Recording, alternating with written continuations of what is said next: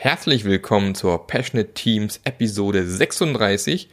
Heute mit Olaf Lewitz. Wir sprechen wieder mal über Führung, über agile Unternehmen und was es dafür braucht. Viel Spaß dabei!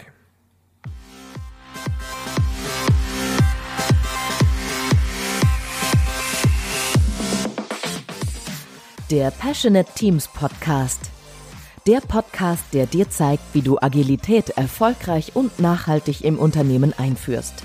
Erfahre hier, wie du eine Umgebung aufbaust, in der passionierte Agilität entsteht und vor allem bleibt. Und hier kommt dein Gastgeber, Marc Löffler. Ja, herzlich willkommen zu einer neuen Episode vom Passionate Teams Podcast. Und tatsächlich, die Aufnahme läuft, nachdem wir kurz gekämpft haben.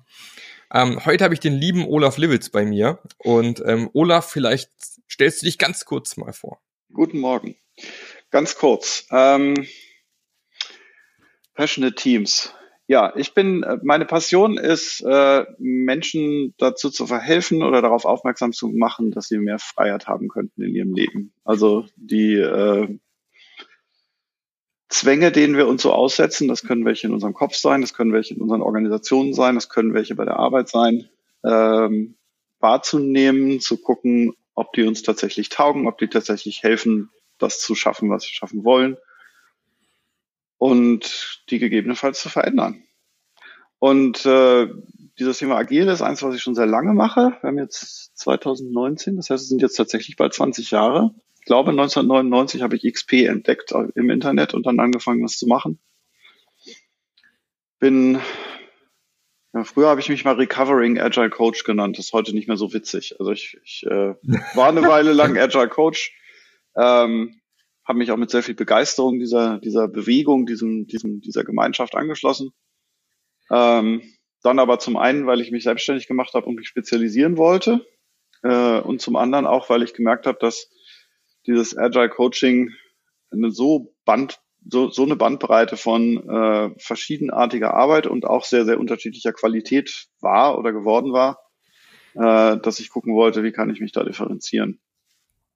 Ich bin relativ aktiv bei der Scrum Alliance in den Certified Coaches Bereich und äh, war gerade letzte Woche in, vorletzte Woche in Denver ähm, bei denen, um, um da an der Weiterentwicklung unseres Coaching-Programms weiterzuarbeiten. Das ist etwas, was ich sehr gerne mache. Also neben der Arbeit mit Organisationen und mit Menschen äh, ist es mir auch wichtig, dass wir dieses agile Coaching professionalisieren und insbesondere mehr echtes Coaching da reinbringen und weniger.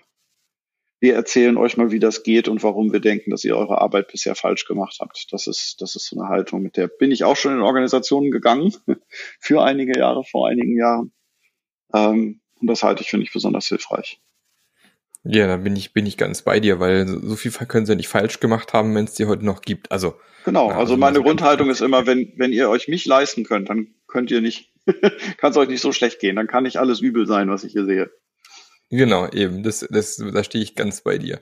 Und auch das Thema, ich habe tatsächlich, ähm, ähm, es müsste gerade die Folge sein, die jetzt vor dieser Folge dann äh, kam, zum Thema, wie werde ich Agile Coach, wo ich eben auch genau auf die Thematik eingehe. Wenn man sich schon Agile Coach nennt, dann wäre es schon nicht schlecht, auch eine gewisse Coaching-Erfahrung mitbringen zu können. Ne? Genau. Sehr schön. Gleich mal meine, meine Standard-Einstiegsfrage für dich. Wie würdest du denn ein leidenschaftliches, passioniertes Team definieren? Oder woran Gar würde man nicht. das erkennen? erkennen, erkennen vielleicht, aber definieren würde ich es auf gar keinen Fall. Also ich finde, einer der Grund, ein, eines der Grundübel, was wir haben, ist, dass die Leute agil als einen Zustand definieren. Dass die Leute denken, agil ist etwas, das könnte man sein. Mhm. Ähm, Agilität ist für mich Bewegung, Agilität ist für mich Verbesserung, Veränderung mit Absicht. Ähm, und wenn, wenn das regelmäßig passiert, dann würde ich, also wenn regelmäßig, wenn etwas sich regel oder jemand sich regelmäßig mit Absicht verändert, dann würde ich das als agil bezeichnen. Das ist für mich, ob ich jetzt ein agiles Team nehme, eine agile Firma, einen agilen Menschen oder eine agile Führung. Ähm, ich finde dieses Vorgeben von, so muss das aussehen, damit das sich agil nennen darf, das finde ich, finde ich zunehmend weniger hilfreich, weil es den Leuten so im Weg steht, weil es so viele, viele Dinge verurteilt als falsch und weil es äh, sehr, sehr unklar ist, ob dieses Muster von, okay, wir arbeiten jetzt wie Spotify, ob das überhaupt in irgendeiner anderen Firma jemals zu Glück und Zufriedenheit und Erfolg führt, mal abgesehen davon, dass Spotify noch weit davon entfernt ist, Geld zu verdienen. Und ich ja. mal zweifeln würde, wie gut es ist, von einer Firma, die kein Geld verdient, allzu viel zu kopieren. Aber das ist ein anderes Blatt. Also äh, erkennen ein, ein erfolgreiches Team würde ich daran, dass die sich freuen, wenn sich was verändert. Das, weil mhm. das bedeutet, dass sie sich, äh, dass sie eine Gelegenheit haben, was zu lernen, was herauszufinden. Würde also eine groß, ein großes Maß an Neugier äh, in dem Team sehen. Neugier kann man jetzt nicht direkt sehen, die befindet sich in den Menschen drin, aber erkennen daran, dass äh, wenn sich etwas verändert, dass sie darauf nicht mit, oh nein, schon wieder, äh, muss das denn sein, reagieren, sondern mit, oh, interessant, lass mal gucken, was wir daraus machen können. Das gleiche passiert, wenn, wenn irgendwas schief geht, äh, dass die Leute nicht mit den Fingern auf irgendwen oder irgendwas zeigen und mit Schuldzuweisungen agieren, sondern mit Verantwortung sagen, oh, cool, ähm, was können wir daraus jetzt machen? Das ist offensichtlich scheiße. Mhm. Ähm, aber wir können was daraus lernen und wir können aus diesem Lernen auch wieder etwas umsetzen. Also ich, ich freue mich immer, wenn, ähm, wenn, wenn ich eine aktive, und das Wort klingt so groß, wenn ich eine aktive Lernkultur sehe in einer Organisation oder in einem Team. Und damit meine ich jetzt nicht, dass, dass das Wort Lernen groß auf der Wand steht oder so, sondern damit meine ich mhm. einfach, dass die Art und Weise, wie die Menschen miteinander umgehen und wie die Menschen mit ihrer Umwelt umgehen, dass die von Neugier und von Ausprobieren, Experimentieren und, äh, und so weiter gekennzeichnet ist. Das zweite wichtigste Ding ist vermutlich äh, die, ein Bewusstsein von Wertschöpfung. Also für mich ist Agilität mhm. ganz stark fokussiert darauf, jemanden zufrieden zu machen. Und das fängt sicherlich bei den Mitarbeitern an. Zufriedene Mitarbeiter bessere Arbeit liefern und äh, mehr Spaß dabei haben und dabei bessere Produkte rauskommen. Aber natürlich macht man die Produkte auch für jemanden, äh, das ist zunächst mal sicherlich ein User, ein Benutzer, äh, jemand, der mit dem, mit der Software, die wir bauen oder mit dem Service, den wir liefern oder dem Produkt, was wir machen, irgendeinen Job erfüllt, der ihm oder ihr sein Leben leichter macht, äh, zu irgendeinem Erfolg führt. Und dann schlussendlich die meiste Arbeit, die wir machen, ja im, im Business-Bereich. Und dann geht es sicherlich auch darum, dass uns klar ist, wie wir Geld verdienen mit den Dingen, die wir tun. Mhm. So, also ich glaube, bin bei dem Thema, äh, was, also dass man nicht agil sein kann. Da, da ich noch mal, muss ich nochmal nachhaken. Also ich glaube, wenn ich es wenn richtig verstanden habe, ist es ist dein, dein Verständnis hier eher, ähm, es ist, es ist ein Mindset, es ist kein Tool, oder? Es ist sicherlich kein Tool. Was ich meine, es ist, äh, ich, das Wort Mindset finde ich in letzter Zeit relativ schwierig. Sage ich gleich nochmal was zu. Ähm, mhm. Ich würde sagen, es ist ein Weg und nicht das Ziel. Ich glaube, so ist es, so so, so ist mhm. am deutlichsten äh, ausgesprochen, okay. was ich meine. Mhm. Es ist nicht, äh, mhm. natürlich kann man agil sein im Sinne von, ich bin auf dem Weg, ja, ich, ich begreife mich als oder, oder wirke auch auf meine Umgebung beweglich, überraschend, neugierig und so weiter. Das würde ich, das würde ich als agil äh, dann durchaus bezeichnen. Also ich sage auch durchaus manchmal Sachen wie die Organisation ist agil oder die Organisation ist eher noch äh, dabei, agiler zu werden. Aber mhm. ähm, in dem Moment, in dem ich agil als ein Muster verstehe, das ich erfüllen muss, im Sinne von, nee, Moment mal, eure Teams sitzen nicht gemeinsam in einem Raum, ihr seid nicht agil. Oder äh, Moment mal, mhm. ihr habt ja eure Arbeit gar nicht auf Post-its an der Wand kleben, das ist nicht agil. Oder äh, ihr habt keine mhm. cross-funktionalen Teams, das ist nicht agil. Oder äh, ihr macht kein Scrum, mhm. das ist nicht agil. Ihr habt keine Coaches, das ist nicht agil. Ähm, ich habe mal von einem Freund bei einem Vortrag gehört, uh, every time somebody says that's not agile, a fairy dies. Also jedes Mal, wenn jemand sagt, das ist nicht agil, dann stirbt eine Fee. Ich habe es gerade, glaube ich, fünfmal gesagt. Ähm, und der, der um, die, die Botschaft davon ist natürlich das Umgekehrte, äh, dass wir mit den Fingern auf irgendetwas zeigen und sagen, das ist agil, das ist agil, so musst du es machen. Das ist halt sehr über, über ähm, wie sagt man, patronizing auf Deutsch, äh, überheblich. Ja? Dass ich komme ja. und ich sage, äh, das ist richtig, ist es richtig, weil ich es besser weiß, oder ist es richtig, weil es im Buch steht, oder ist es richtig, weil ähm, da sind wir nicht auf Augenhöhe, äh, da begegnen wir dem System und den Menschen, die in diesem System arbeiten und die dieses System so geschaffen haben, nicht mit Respekt. Und das ist für mich ein Schlüssel, äh, der ganz wichtig ist. Wobei ist ja natürlich auch so eine, äh, ich bin da völlig bei dir, ich sehe es ganz genauso. Ich habe ja auch schon den, den Marcin Florian hier auch im Podcast gehabt mhm. von Spotify und haben ähnliche Themen, Themen besprochen. Ja. Den kennst du ja auch gut. Und ähm, dass genau diese, diese Thematik immer genau das Thema ist, dass man dieses Tool X nimmt irgendwie und dann, aber nach dem suchen Richtig. ja viele Menschen einfach, nach dieser, nach dieser Lösung ja. X, die ich nehmen kann, diesen einen schönen Hammer, Schlagbohrer, was weiß ich, ja, welches Tool auch immer und es haben doch andere auch schon benutzt, kann ich das nicht auch benutzen? Man sucht natürlich, immer gerne nach diesen einfachen Lösungen, oder? Und der Schlüssel dazu ja. äh, oder der, der Grundantrieb dahinter, und das ist manchmal schwer, das einzusehen, ist äh, ein Mangel an Verantwortung. Ich mhm. möchte halt hinterher gerne sagen können, so wie äh, es auf, auf äh, Unternehmensebene gibt, es ist noch jemand, nie, nie jemand dafür gefeuert worden, dass er SAP eingekauft hat. Es ist noch nie jemand dafür gefeuert worden, dass er McKinsey ins Haus geholt hat. Ne? So wie das sind so auf C-Level die Dinge. Mhm so hat dann halt äh, auf einer, auf einer anderen Ebene jemand irgendwie sowas im Kopf wie, naja, man wird mich ja nicht dafür feuern, dass ich das so mache wie Spotify, weil Spotify ist ja toll. Oder ähm, das wird schon richtig sein, wenn ich jetzt Safe einkaufe, weil Safe ist ja sicher. Ja. Ähm, und dieses, und genau das gleiche, also das ist jetzt nur ein low-hanging fruit in Sachen Witz, ja, weil das so viele Leute so schön finden, aber die, das gleiche gilt für Kanban, das gleiche gilt für Scrum, ja, und, und die Leute möchten es so machen, wie es im Buch steht, weil wenn sie es richtig machen, muss es ja auch richtig funktionieren und dann ist im Zweifelsfall hat das Buch verantwortlich. Aber nicht wir. Mhm. Und äh, die Schwierigkeit ist, und das weiß im, im alltäglichen Leben, weiß das, glaube ich, jeder, ja. Ähm, äh, ich hatte letzte, letzte Woche, wir haben, wir haben jetzt hier so eine neue Veranstaltung in Berlin, wo wir äh, mit Scrum Mastern und agilen Coaches und anderen Agilisten uns, uns austauschen und so, so einen Lernraum quasi aufbauen wo eine Dame kam und äh, sagte, ja, wie synchronisiere ich denn verschiedene Teams, die an einem Produkt arbeiten? Was ist der beste Weg, das zu tun? Ich so, da gibt es keinen besten Weg. Ja, aber es muss doch einen geben, der immer funktioniert. Ich so, nee, den gibt's nicht. Wenn du mich jetzt fragen würdest, kannst du mir einen mhm. Ehemann empfehlen, dann könnte ich, dir, könnte ich dir die Frage auch nicht beantworten. Guckte sie mich ganz groß an und sagte, ja, mhm. das ist ein Problem, das kannst nur du. Oder das ist kein Problem, einen Ehemann zu finden, ist kein Problem. Aber es ist eine Herausforderung, die kannst nur du. Äh, die kannst nur du lösen. Und du kannst auch nicht an der Stange einen aussuchen und sagen, der ist es, und dann bist du damit fertig.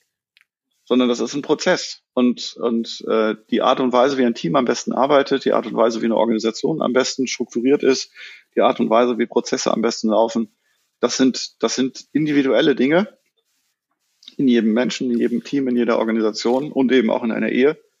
Das kann man nicht, ähm, das kann man nicht einfach so fertig von der Stange nehmen. Das geht Gott sei Dank oder leider nicht. Und die, die, ähm, mhm was man natürlich tun kann, ist, es gibt Muster. Ja, es gibt, äh, ich kann zum Beispiel sagen, das gilt für die Ehe genauso wie für ein Team. Äh, Kommunikation lernen, Kommunikation verbessern, in der Kommunikation Aufmerksamkeit zu haben, ist etwas, das hilft sowohl bei dem Ehemann als auch bei dem Partner im Team, mit dem ich zusammenarbeite oder wenn ja. ich Führungskraft bin, äh, mit den Mitarbeitern und mit den Kollegen. Ja, dass ich zuhören kann, dass ich verstehe, dass ich artikulieren kann, dass ich mir beim Reden überlegen kann, wann ist ein guter Zeitpunkt, etwas zu sagen, wie ist eine gute Art und Weise, was zu sagen und was will ich überhaupt sagen. Das sind so ein paar Grunddinge von, von, von Kommunikation, die funktionieren überall. Ähm, mhm. Aber die, die kann man halt auch nicht einfach nehmen und sagen, okay, wir machen das jetzt so. All diese Dinge sind dann Dinge, die man wieder üben muss, äh, Dinge, für die es Feedback braucht, äh, Dinge, die Zeit brauchen, bis sie dahin gewachsen sind, wo sie sein sollen. Und das ist anstrengend. Genau, genau es gibt aber so, ja, das, genau, das ist anstrengend. Es gibt also ein paar Prinzipien einfach, die, die immer funktionieren, die aber im jeweiligen Kontext genau. anders aussehen können. Könnte man genau. ganz also sagen, zum Beispiel jetzt ja. wieder auf deine Frage mit dem, woran erkenne ich ein gutes Team, äh, dass das Team in der Lage ist, schnell Feedback zu geben und auf Feedback schnell zu reagieren ja, wenn eine Änderung reinkommt mhm. oder wenn das Team mit einer Änderung kommt, dass das nicht Wochen oder Monate dauert, bis da irgendetwas verarbeitet ist und dann kommt irgendwas wieder zurück, sondern wenn ich mit der Frage komme, hey, könnten wir vielleicht das und das machen, dass das Team in der Lage ist, mir in einer Stunde zu sagen, wie lange sie brauchen, um drüber nachzudenken und mir dann vielleicht morgen irgendeine Idee zu geben, so, hm, das ist etwas, da äh, brauchen wir jetzt Tage für oder Wochen oder Jahre. Oder mhm. geht nicht, weil. Ähm, Also dass, dass, dass solche, solche Zyklen von, von, von Feedback, die, glaube ich, ganz, ganz wichtig sind, damit Organisationen sich flexibel auch weiterentwickeln können im Großen. Und damit die Dinge nicht nur in einem, sondern auch in zwei oder 17 Teams funktionieren oder 70, dass diese Feedback-Zyklen schnell sind. Ja, das, das ist ein wichtiger, wichtiger Punkt. Und Feedback-Zyklen sind, glaube ich, ein ganz wichtiges Prinzip von Agilität. Und ich glaube auch spannenderweise ist es, ist es ja auch so, dass man, glaube ich, sagen kann, je individueller man ist, umso erfolgreicher wird man im Endeffekt irgendwo auch. Ich glaube, dieses reine Kopieren sowohl als, als Persönlichkeit als mhm. auch als Firma, du wirst ja nie, du wirst ja nie innovativ oder interessant und spannend als Firma, wenn Richtig. du bist wie die anderen. Oder versuchst wie die anderen zu sein. Das klappt ja nicht. Das klappt sowohl mhm. nicht als Person, dass man versucht, möglichst nirgends anzuecken und sich möglichst irgendwo einzugliedern. Da bist du halt eingegliedert, ja. die braucht keiner mehr. Und als Firma eben genauso Richtig. wenig. Ne? Ja, und das ist so, so ein Punkt. Gehen wir mal zurück zum Thema Veränderungen. Ja, Leute heiß sind auch Veränderungen. Was sind so ähm, aus deiner Sicht so Prinzipien, Elemente, wo du sagst, da kann man helfen in einer Organisation, in einem Unternehmen, dass die Leute mehr Lust auf Veränderungen bekommen? Weil ich glaube, wir sehen gerade aktuell überall, mhm. dass sich Dinge verändern, ja. und zwar ziemlich schnell. Ähm, es wird, glaube ich, immer wichtiger, da sich darauf einzustellen, seelisch, körperlich, wie auch immer, dass das sich auch nicht so schnell ändern wird. Ähm, wie kommt man denn dahin, dass man da irgendwie weniger Angst vor haben, mehr Lust drauf bekommen und es eher sogar schön finden? Also was ich wahrnehme, gerade in unserer äh, Clique so von, von den Leuten, die mit den Organisationen arbeiten, ist, dass wir ganz, ganz viel an Veränderungen limitieren, dadurch, dass wir denken, dass es schwierig ist. Und das geht, mhm. geht, ist im Großen so, aber auch im Kleinen so, dass ich also denke, äh, oh, mit dem Ding kann ich die Leute jetzt nicht, äh, nicht konfrontieren oder hm, für dieses Tool habe ich aber noch nicht genug Vertrauen im Team oder ähm, diese Methode wird aber bei denen nicht funktionieren, weil. Also, dass wir ganz, ganz viele solche Entscheidungen für die Menschen treffen, mit denen wir arbeiten. Und das gilt, glaube ich, nicht nur für uns als Coaches, sondern es gilt sicherlich auch für Führungskräfte, dass äh, Führungskräfte ihren Mitarbeitern, aber auch Mitarbeiter ihren Führungskräften viel weniger zutrauen, als die eigentlich äh, bereit wären zu tun oder tun könnten. Und äh, einfach mal davon ausgehen, mhm. dass das, was ich ändern muss, meine Bereitschaft zur Veränderung ist und nicht die Bereitschaft zur Veränderung der anderen. Denn wenn ich mit einer Zuversicht, mit einer Lust auf irgendwas, mit, mit, einer, mit einem Selbstvertrauen und auch mit einem Vertrauen, dass das funktioniert, mit etwas losmarschiere, dann ist die Wahrscheinlichkeit, dass die Leute dabei mitmachen, viel, viel höher, als wenn ich mit der Haltung reingehe, so, oh, ich muss jetzt erstmal alle überzeugen, die haben bestimmt alle keinen Bock. Außerdem haben die gerade Wichtigeres zu tun und wer bin ich denn überhaupt, dass ich hier damit ankomme und so weiter. Also ich glaube, dass die, die insgesamt summiert größte Blockade für Veränderung in unseren eigenen Köpfen steckt, weil wir immer denken, wir müssen die anderen verändern. Dabei ist eigentlich das, was wir verändern müssen, im Spiegel. Genau, das ist auch so, so ein typischer Punkt, ja. Also das ist ja, ähm, gab es ja nicht auch so einen schönen Song von Michael Jackson? Ich habe den Text vergessen, aber der geht ja auch so in eine Richtung. Ja, die Veränderung startet bei dir. Ich hätte jetzt ja? an das Gandhi-Zitat gesagt, be, äh, gedacht, be the change you want to see. Aber es mag sein, dass es auch einen Michael ja. Jackson äh, Film dafür gibt, den äh, Song, Song dafür gibt, den habe hab ich jetzt vergessen, aber da war einer. aber jetzt nicht. Na egal. Zweites Thema, und das hängt, hängt ein bisschen äh, mit, mit, dem, mit, mit, der, mit dem Vertrauen zu tun, äh, zusammen, ist das Thema Safety. Also die Leute müssen sich sicher fühlen, dass Veränderungen auch klappen. Und das hat äh, ganz, ganz viel mhm. mit wenn ich jetzt hier was ausprobiere, reißt mir nicht gleich einer den Kopf ab äh, zu tun. Aber auch mit, wenn wir jetzt hier so viel verändern in der Firma, dann habe ich trotzdem immer noch einen Job. Ähm, also ist eine ganze mhm. Bandbreite von. Und da können, da kann Management ganz, ganz viel tun. Also wenn, äh, wenn Führung laut und deutlich sagt, wir sehen hier viele Veränderungen kommen, ähm, Einige davon werden wir selber verursachen, einige davon werden einfach auf uns zukommen. Wir müssen darauf reagieren. Ähm, und dann ehrlich, in unterschiedlichen Firmen ist das unterschiedlich, ähm, ehrlich sagen, wie sich das auf die mittel- und langfristige Planung der Firma, äh, was zum Beispiel Mitarbeiterzahlen angeht, ähm, auswirken soll. Klar können das immer nur Absichten sein und, und klar kann man nicht in, in, in der Veränderung alles Mögliche versprechen aber im Zweifelsfall auch ehrlich sagen, wir wissen es noch nicht. wir beabsichtigen im Moment die Mitarbeiterzahl zu erhöhen. Deswegen gehen wir davon aus, dass alle, die jetzt hier einen Job haben, auch in einem halben Jahr und in fünf Jahren hier noch einen Job haben werden. Aber ähm, nicht mit, nicht mit irgendwelchen komischen Heimlichtuereien und nicht drüber reden und diesen Fragen ausweichen und so weiter. Also was ich ganz viel sehe, ist, dass in, in Firmen Gerüchte über solche Dinge äh, im Umlauf sind, dass die Leute ganz viel drüber reden aber nicht mit den Leuten, die die Verantwortung dafür tragen. Und dass die, dass ganz viel, viel Aufwand äh, verschwendet wird, auf Deutsch gesagt, weil die Leute Angst haben. Und, genau. Ja, weil die, genau, weil die Leute, ne? die, die, die, ähm, die die Verantwortung tragen, es nicht wissen und nicht gewohnt sind, Unwissen zu kommunizieren. Und das, da, da können wir helfen, dass wir, dass wir denen Mut machen zu sagen, hey, äh, eure Mitarbeiter werden das aushalten. Wenn die Unsicherheit so im Moment ist, dann hilft es nichts. Es gibt Ausnahmen, ne? Also klar, äh, ist alles, alles ja. nur äh, eine, Verein, eine, eine Empfehlung für die für, für den 80 oder 90 Prozent Fall. Aber im Allgemeinen äh, können die Mitarbeiter mit mehr Verantwortung äh, transparente Informationen äh, damit verantwortlich umgehen, als äh, wir, wenn wir in Führung sind, das vielleicht glauben mögen. Genau, also häufig beobachtet man ja, dass man äh, hat das Gefühl, man will die Leute irgendwie schützen und dann muss man denen nochmal erzählen, ihr habt das schon mit erwachsenen Menschen genau. zu tun. Das sind keine, ja. sind nicht eure Kinder zu Hause, sondern ja. das sind erwachsene Menschen, die können das ja. aushalten, im Regelfall. Ja. ja. Ausnahmen gibt's immer. Aber normalerweise im Regelfall geht ja, das ganz Das ist ein Prinzip, das hätte ich in dem agilen Manifesto gerne drin. Und als erstes haben sie, haben sie vergessen, vielleicht war es für die Leute damals offensichtlich, ähm, dass man Menschen als Erwachsene behandeln darf. Vielleicht.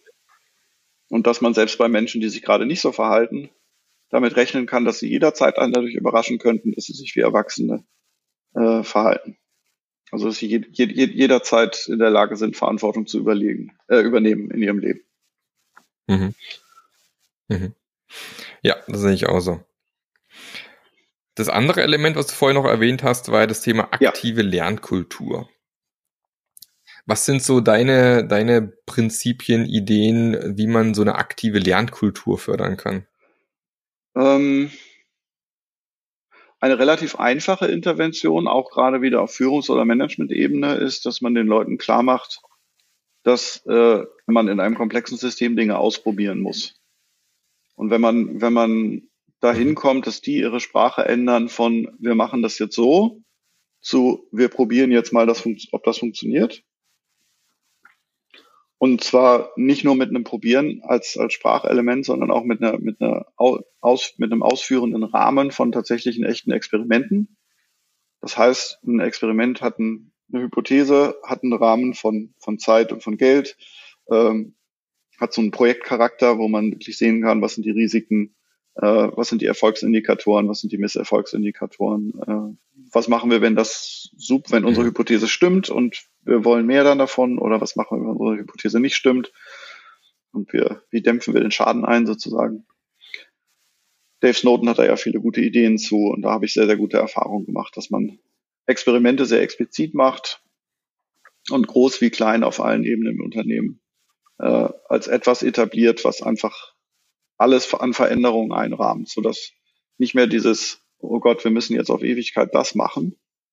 Äh, das, das auch, das verändert auch ganz viel an Diskussionskultur, also dass man von so einer Debattierkultur zu einer Experimentierkultur kommt. Ja, wenn man, wenn Teams oder, oder Chefs oder wer auch immer merkt, man hat eine, man hat verschiedene Meinungen und streitet sich über irgendwas, dass man sagt, Moment mal, hey, ähm, äh, offensichtlich haben wir hier verschiedene Sichten auf die Welt. Okay, das ist gut. Ähm, vermutlich haben wir ungleiche Daten. Was könnten wir denn jetzt tun, um etwas mhm. über die Welt zu lernen, was uns äh, dann tatsächlich eine informierte Entscheidung ermöglicht? Anstatt dass wir jetzt unsere Egos hier aneinander reiben und äh, Zeit damit verlieren, dass wir so eine lange Debatte führen, die nicht uns nicht wirklich weiterbringt, außer dass sie vielleicht irgendwann äh, so eine halbgare Entscheidung äh, hervorbringt, die keiner so richtig mitträgt, aber irgendwen gut dastehen lässt. mein, allein, allein das Wording-Experiment ja. ist ja schon extrem hilfreich. Ne? Man öffnet zum einen einen Raum, um zu sagen, wir können vielleicht mal wildere Sachen ausprobieren, weil jeder weiß, es ist ein Experiment. Mhm. Ja. Und zum anderen eben hat man eben auch ganz klar den Rahmen und sagt, okay, es kann aber auch schief ja. weil es ist ein Experiment. Also man hat äh, die beiden Bausteine, das nutze ich eben auch sehr gerne im mhm. kleineren Rahmen in Retrospektiven, ganz explizit, weil ich immer sage, ja, alles, was wir machen, ja. wieder komplexes System, ja. ja. wir wissen nicht, ob es funktioniert. Lass uns was ausprobieren. Und durch Experimente lädt man ja Leute eben auch einmal vielleicht wilde Sachen ausprobieren, die man vielleicht wild in Anführungsstrichen, ja. die man vielleicht sich erstmal so nicht getraut hätte, aber die vielleicht Potenzial haben. Und zum anderen eben auch mit dem, mit dem Hinblick darauf, ja, wir wissen alle, es könnte auch nicht funktionieren, es könnte auch in die Hose gehen. Und da braucht es halt wieder den Rahmen, was du gerade beschrieben hast, hier mit Geld und Zeit und so weiter und so fort, weil es braucht auch Abbruchkriterien irgendwo, um zu sagen, okay, jetzt genau. langt's, äh, weiter gehen wir hier nicht. Ne? Auch ganz, ganz wichtige Faktoren. Kommen wir noch zum mhm. Thema Wertschöpfung. Das ist ja auch sehr spannend. Also ich glaube gerade, ich glaube gerade in größeren Unternehmen hast du wahrscheinlich genauso beobachtet wie ich, wie dieser Fokus auf Wertschöpfung immer gerne weiter, je weiter man runterkommt, umso weiter irgendwie ja. nach, nach außen rückt oder man den nicht mehr so sieht. Ähm, wo glaubst du, wieso, wieso gibt's, geht dieses Bewusstsein für Wertschöpfung so ein bisschen verloren? Hm. Da mag ich jetzt mir, mir, mir kein so ein äh, allgemeingültiges Urteil drüber anmaßen. Ich glaube, da gibt es viele Gründe für. Äh, ich glaube nicht, dass das irgendwer mit Absicht macht. Äh, jedenfalls nicht mehr heute. Nee, ich glaube ich auch nicht. Ich glaube, vielleicht ist es aber so, dass es aus einer, aus einer äh, Kultur noch kommt, wo ähm, im letzten Jahrhundert der Arbeiter mal nicht fürs Denken bezahlt wurde, sondern, für, sondern fürs Tun.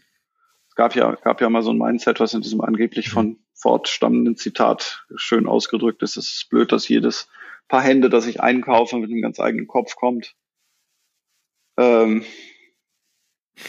und das, das denken wir ja an sich jetzt nicht mehr, aber ich glaube, in der Art, wie Organisationen strukturiert sind, steckt noch relativ viel ähm, von diesem äh, von diesem Denken, Fühlen, Verantwortung übernehmen oder eben nicht Verantwortung übernehmen drin. Und äh, im Prinzip folgt ja die, die, die typische Organisation, die wir heute haben, folgt ja immer noch dem preußischen Militär mit einer klaren Befehlskette und äh, einem klaren, ich entscheide, was zu tun ist und ihr macht das dann.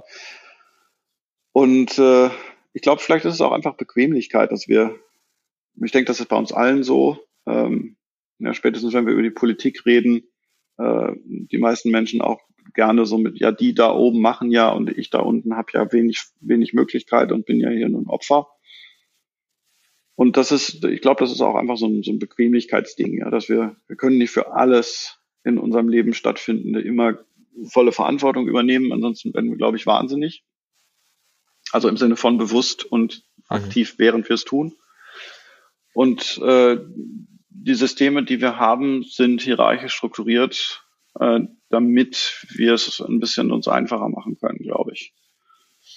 Und das hat Vorteile, es hat aber eben auch Nachteile. Und bei diesem Thema Wertschöpfung merkt man das sehr, sehr deutlich. Wenn ähm, irgendwer in der Firma aus irgendwelchen Gründen mal entscheidet, dass wir das jetzt machen, selbst wenn wir mal annehmen, dass auf der Ebene, wo das entschieden wurde, dass wir jetzt dieses Produkt entwickeln oder diese neue Version oder dass wir jetzt investieren in X, dass das Warum klar ist, also dass es eine klare Begründung gibt, einen klaren Business Case, eine klare Vermutung dafür gibt, warum diese Investition jetzt stattfinden soll oder diese Entscheidung jetzt so stattgefunden hat, dann äh, wird das häufig nicht, nicht sehr vernünftig weiter kommuniziert. Was ich da versuche herzustellen mit den Führungskräften in den Firmen, wo ich arbeite, ist das, was ich strategisches Bewusstsein nenne. Im Prinzip sollte jeder Mitarbeiter für alles, was er tut, jetzt vielleicht nicht für jeden einzelnen Fingerschlag, aber so im Prinzip für jeden einzelnen Task, der, äh, der auf meiner To-Do-Liste oder meiner Team-To-Do-Liste steht, sagen können, wie trägt der strategisch zum Erfolg der Firma bei?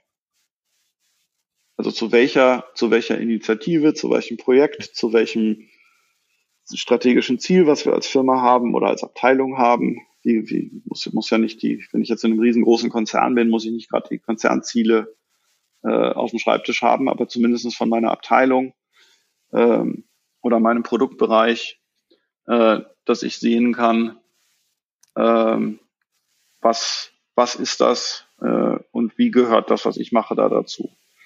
Konsequenz davon ist, äh, vielleicht ist das auch noch ein weiterer Schritt, äh, wenn mehrere Dinge um meine Aufmerksamkeit scharren äh, oder mehrere Dinge auf meiner To-Do-Liste stehen, die nicht so eindeutig sortiert sind, dann kann ich aufgrund dieses strategischen Bewusstseins auch entscheiden, was davon sollte ich jetzt tun, weil es den größten Beitrag zum Erfolg der Firma leistet, wenn ich es jetzt tue, im Verhältnis zu, wenn ich es morgen mhm. tue oder wenn ich etwas anderes tue. Und äh, ich glaube, dass Teams, ähm, wenn wir, wir haben ja vorhin über dieses, woran erkenne ich ein, ein High-Performing Team, die Performance eines Teams hängt ja viel, viel stärker davon ab, was es tut, als wie es das tut. Wenn ich jetzt 100 Teams habe, die sind alle total gut mhm. darin, Ideen in Produkte zu verwandeln, ähm, dann wird deren Erfolg sehr, sehr viel stärker von der äh, Qualität der Ideen abhängen, als von der Geschwindigkeit, mit der sie die in das Produkt verwandeln. Und dann die, die organisatorische, der organisatorische Erfolg, also der Gesamtgeschäftserfolg hängt dann davon ab, dass wir die richtigen Dinge tun zur richtigen Zeit und nicht, dass wir irgendeinen Mist schneller produzieren. Genau, dieses, dieser Spruch doing the, the um, wrong thing righter. Ja, genau. Ne? Oder same shit faster, ja. Was der Bob immer so schön sagte. Ja, same shit faster, genau, das bringt uns ja nicht, ja. nicht weiter. Genau. Ne? Also Verstopfung von der Organisation ist nicht gut, aber Durchfall auch nicht. genau, ist auch doof. Ja. ja. Also wir wollen, wir wollen äh, gucken, dass die richtigen Dinge entschieden werden. Und ich habe hab letztens einen wunderschönen Vortrag von Klaus Leopold erzählt, äh, gesehen, der äh, gezeigt hat, wie äh, in einer Firma alle möglichen äh, Verbesserungen im IT-Bereich gemacht wurden und alle möglichen Anstrengungen, die äh, Time to Market zu verbessern, also unter dem Mantel, dass die Time to Market verbessert werden sollte und daraufhin dann Agilität die Lösung sein sollte, haben sie in den crossfunktionalen Teams alle möglichen Veränderungen gemacht. Mhm. Und irgendwann ist er mal hingegangen und mal drei Schritte zurückgegangen mit dem Management, hat man die gesamte Wertschöpfungskette aufgemalt und hat dann festgestellt, dass von den zwölf Monaten Time to Market, äh, keine Ahnung, acht oder neun waren halt außerhalb der IT genau, ja. und lagen in äh, sehr, sehr langsamen und äh, zähen Entscheidungsprozessen im Management. Mhm. Und er hat dann an einer Stelle ein Management-Meeting monatlich anstatt halbjährlich gemacht. Und das hat die, äh, das war nur die Veränderung eines Management-Meetings. Also es hat letzten Endes nur irgendwie zehn Leute betroffen. Hat aber als Wirkung in der Organisation eine viel, viel durchschlagendere äh, hat eine viel, viel durchschlagendere Wirkung in der Organisation erzielt als äh, die ganzen vielen, vielen, vielen, vielen Anstrengungen in der IT. Genau, das ist ja. Und sowas, sowas finde ich halt wichtig, ja, dass wir, dass wir gucken, äh, wie trifft die Organisation Entscheidungen, wie äh, tragen diese Entscheidungen dazu bei, dass die Organisation wächst, gedeiht und, und äh, Kunden glücklich macht und Geld verdient. Und äh, wer hat wo das Bewusstsein und idealerweise würde ich halt sagen, ist das möglichst breit verteilt bei den Leuten, die die Arbeit machen in den Teams, damit die halt flexibel und gut agieren können. Das hat er auch wunderschön in sein, in sein aktuelles Buch gegossen, Agilität neu ja. denken, ja, warum genau. Agilität nichts mit Business-Agilität zu tun hat. Und der Klaus war ja auch bei mir im Podcast Ende Dezember.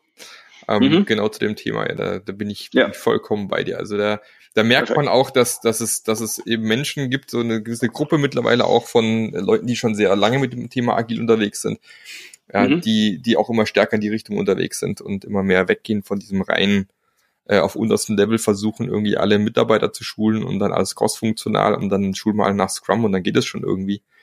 Und eben schon lange. Nee, das hilft, das, das hilft überhaupt nicht. Genau, und dann mittlerweile festgestellt haben, dass das eigentlich der völlig falsche Weg ist oder zumindest höchstens ein kleiner Bestandteil davon. Ja, mir fällt noch ein weiteres, ein weiterer Punkt auf, an dem ich ein, ein äh, gutes Team erkenne und an dem ich auch eine gute, gutes, gute Firma erkennen würde. Mhm. Ähm, das ist ein relativ, relativ hoher Anteil der Leute nicht, nicht ständig beschäftigt. Mhm. Ähm, diese Erkenntnis hat mich, weiß nicht, letztes Jahr irgendwann mal so wie ein, wie ein wie Schuppen von den Augen, äh, hat mich die getroffen. Ähm, dass ein effektives System immer, und das gilt auch für Motoren und also nicht nur für menschliche Systeme, ein effektives System immer sich durch eine ineffiziente Nutzung der Teile auszeichnet. Mhm. Ähm, ich kann nicht einen Motor schnell drehen, indem alle Teile darin schnell drehen. Ja. Ich kann nicht in einem Getriebe, äh, ein Getriebe ist nicht dann effektiv genutzt, wenn ich alle Gänge gleich viel, gleich oft oder womöglich auch noch alle gleichzeitig benutze. Mhm. Ähm, ein Fußballteam, das ist immer mein Lieblingsbeispiel, ein Fußballteam, äh, was ganz, ganz besonders erfolgreich ein super Spiel spielt, hat möglicherweise einen Torwart im Tor stehen, der überhaupt nichts zu tun hat. Ja. Der keinen Bedarf hat, den Ball zu berühren. Wo wir aber uns nie die Frage stellen, äh, warum sollte der eigentlich bezahlt werden? Oder können wir den nicht derweil Eis verkaufen lassen? Oder sollte der nicht lieber bei einer anderen Mannschaft helfen, wenn er hier gar nicht gebraucht wird? Weil der macht einen sehr, sehr wichtigen Job, der hält dem Team den Rücken frei. Richtig, ja. Und ähm, bei einem Fußballteam stellen wir uns diese Frage nicht. Bei einem Fußballteam stellen wir uns auch die Frage nicht, warum um die elf Leute auf dem Platz noch ungefähr 17 andere Leute, zumindest wenn es eine Profimannschaft ist, herum, herumturnen, die sich um deren Ernährung, um deren Ausbildung, um deren Coaching, äh, um deren Gesundheit und, und, und kümmern. Weil das völlig selbstverständlich ist, dass Profis diese Art von Aufmerksamkeit brauchen, um auf diesem Niveau zu spielen. Mhm. Und äh, natürlich hat der Doktor während des Spiels die meiste Zeit nichts zu tun. Und natürlich ist es eine Verschwendung, dass ein Dok also aus der Doktorsicht, ja, es ist eine Kapazitätsverschwendung und es ist, ein, es ist eine schlechte Nutzung der Kapazität des Doktors, dass der bei den meisten Fußballspielen dann nur am Rand sitzt und nichts tut. Mhm. Ihn dazu haben ist aber wichtig dafür, dass das Team mit dieser Geschwindigkeit spielen kann. Ja, für den Fall und der Fälle. Und in Organisationen haben wir meistens äh, auch heute noch die Denke, dass innerhalb eines Teams die Arbeit so verteilt werden muss, dass alle immer was zu tun haben. Und dass innerhalb einer Organisation die Arbeit so verteilt werden muss, dass immer alle Teams was zu tun haben. Weil ich bezahle die ja jeden Tag, also müssen die auch jeden Tag was für mich arbeiten. Mhm. Und das ist systemtechnisch, ist das einfach Schwachsinn. Ja, die Arbeit, das, das System müsste so organisiert sein, dass die Arbeit möglichst schnell durchfließt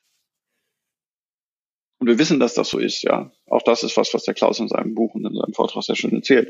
Äh, mhm. Das hat er bei dir im Podcast bestimmt auch gesagt. Also wenn wir den Fluss optimieren wollen und wenn wir möchten, dass die Wertschöpfung schnell passiert und möglichst viel Wertschöpfung passiert, äh, dann heißt das notwendigerweise, dass Teile unseres Systems unbenutzt sind zu einem, also zu einem relativ großen Teil. Natürlich nicht dauernd und nicht meistens, aber äh, und das, das richtige Maß dafür in der Organisation muss man finden. Auch das ist wieder eine, äh, ein Bereich des Lernens und der Experimente. Aber mit der Grundhaltung ranzugehen, alle Leute müssen immer beschäftigt sein, ist definitiv nicht, äh, nicht die richtige Strategie.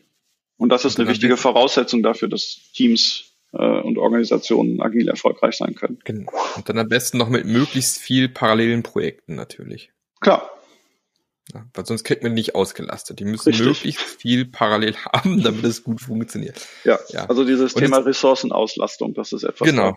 Und das ist immer wieder spannend. Organisationen noch lernen. Immer wieder spannend, wie gut Fußballteams daherhalten, um, um moderne Managementtechniken irgendwie zu erklären. Das ist wirklich faszinierend, aber die machen sehr viel richtig. Das ist schon spannend, finde ja. ich, ja. Also so, sowohl den richtigen Mann in der richtigen Position, als auch eben solche Sachen wie Slack, ja. Also nicht jeder mhm. ist immer voll beschäftigt. Ähm, die spielen ja, die haben auch nur einen Ball, ne? Parallel. Die, genau, die sind auch nur in einem Team, die haben nur einen Ball, die spielen nicht mehrere Spiele parallel gleichzeitig, ähm, fangen nicht an, hier zehn Minuten mal in Dortmund zu spielen, dann rüber zu fahren nach Mainz und da zehn Minuten weiter zu spielen. Ja, mhm. es ist spannend, wie man, wie man genau dieses für viele sehr bekannte Umfeld Fußball nehmen kann, um viele Dinge zu erklären, ja. äh, die häufig falsch gemacht werden, ja. Aber so ist das manchmal. Richtig. Schön, Olaf. Ich glaube, wir, wir könnten noch stundenlang weitersprechen. Ähm, wir, wir werden definitiv nochmal eine Folge machen müssen, glaube ich. Ich habe schon mit diversen anderen Gästen gesprochen. Wir müssen nochmal weitersprechen. genau. Ähm, jetzt vielleicht noch irgendwie so ein, wenn, wenn du einem, der dem, dem zum ersten Mal dem Thema agil begegnet und äh, der vielleicht sich überlegt, ich möchte mit meinem Unternehmen da mal in die Richtung endlich mal einschlagen, so als Late Adapter so ein bisschen. Mhm. Ähm, was wäre so, was ist so, so als Schlusssatz sozusagen von dir jetzt so ein Ding, wo du dem auf jeden Fall mit auf den, auf den Weg geben wolltest? Hm. Also wir haben, ja, wir, wir haben ja ein paar Dinge schon gesagt. Also behandle die Menschen als Erwachsene, trau denen was zu, trau dir was zu. Und guck, dass du erstmal bei dir veränderst, was, was du tust. Mhm. Und äh, wenn du in einer Verantwortungsposition bist, überleg dir vielleicht als erstes mal, äh, wenn die Organisation, so wie sie sich jetzt darstellt und so wie sie jetzt performt, ein Ergebnis deiner bisherigen Führung ist, was für eine Art Führung braucht dann die Organisation, die du gerne als nächstes hättest? Mhm.